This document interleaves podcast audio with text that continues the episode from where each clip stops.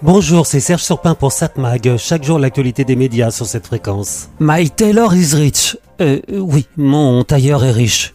Oui, aujourd'hui, j'ai un peu envie d'être frivole, léger, de parler de choses moins graves par rapport à l'actualité très lourde. Donc, My tailor is rich. Je ne sais pas si la Taylor que je vais évoquer aujourd'hui est riche, mais le contraire m'étonnerait, vu ce qu'elle fait pour l'être. Donc, Taylor Swift, pour être précis. J'ai déjà évoqué dans cette chronique cette chanteuse américaine qui bat tous les records de vente aux États-Unis.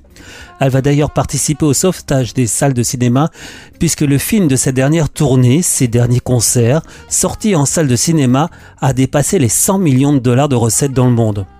Il est déjà assuré de devenir le plus gros succès pour un film de concert.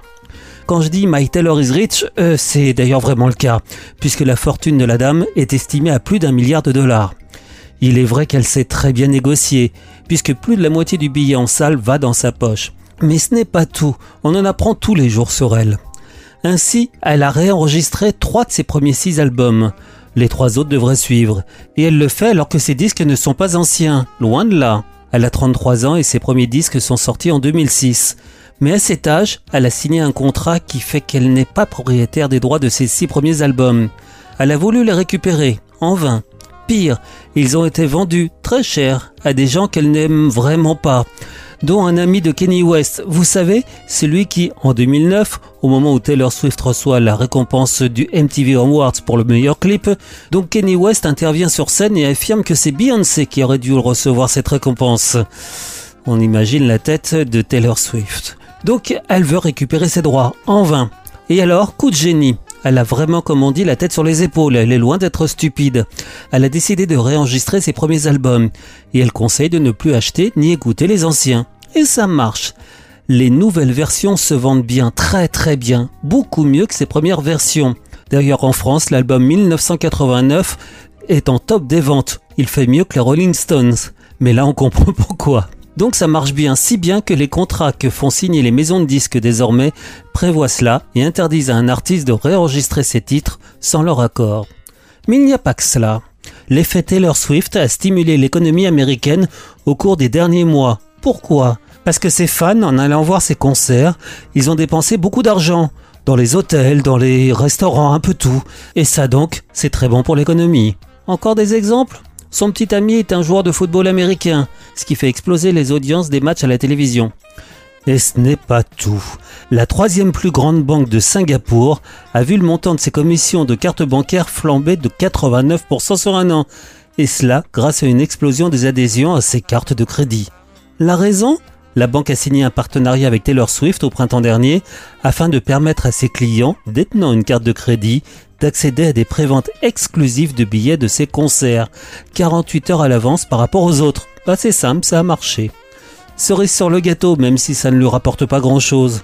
Les paroles des musiques de Taylor Swift sont désormais étudiées dans certaines universités, aux États-Unis, mais aussi en Europe. Et tout fonctionne avec elle. Et je vous le dis, c'est pas terminé. 7 Mag, l'actu des médias. Bon, à voir la télévision ce soir sur la TNT vers 21h. Sur TF1 New Amsterdam, Vive la résistance. C'est une série hospitalière. Sur France 2, une autre série policière cette fois-ci, Les Invisibles. France 3, Tous à la Réunion, la grande fête de l'île intense. France 5, la grande librairie. Au sommaire ce soir, aveugle, sévère, intègre, la grande librairie appelle la justice à la barre.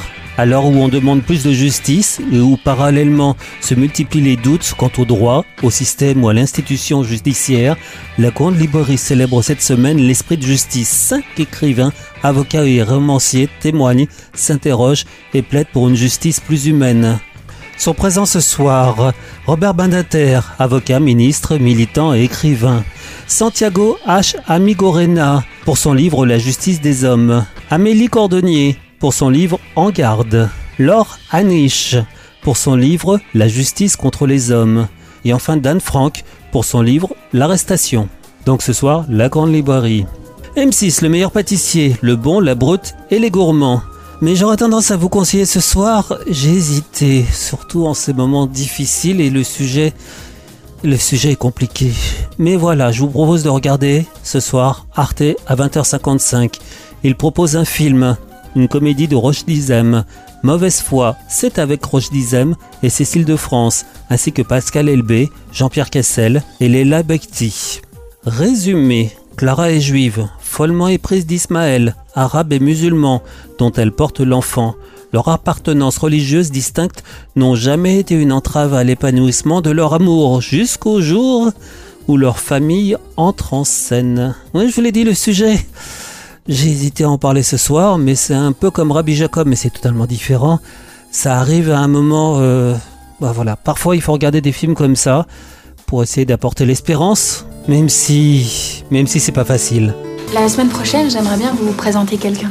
Oh, c'est le top. Alors, je demandais si t'avais pas honte de nous. Mais non, c'est pas ça, je voulais juste être sûre que ça soit le bon. Pourquoi ça se passerait mal Clara m'a dit que ses parents étaient très ouverts. Eh ben, ils vont vite se refermer, crois-moi.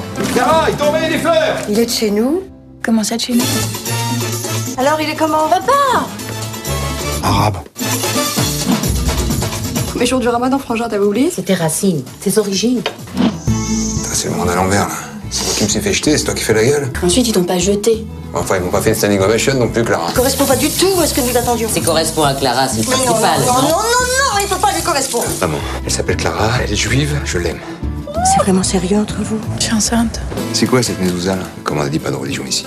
Là, tu vois, tu confonds religion et tradition. Toi, t'en veux pas un peu Non, non, je fais le ramadan, là. Tu fais le ramadan, toi, c'est nouveau. Ouais, c'est nouveau. Tu vois, t'es de mauvaise langue. Dans un couple, quand il y a deux religions, il y en a un qui doit céder. Vous êtes d'accord? Putain, c'est dingue, vous rendez tout à vous. Qui, vous, les juifs, tu veux dire? Où il est écrit qu'une juive ne peut pas aimer un musulman Mon fils, il s'appelle Abdelkrim comme mon père, un point, c'est tout. D'accord, c'est quoi la prochaine étape? Je porte le voile?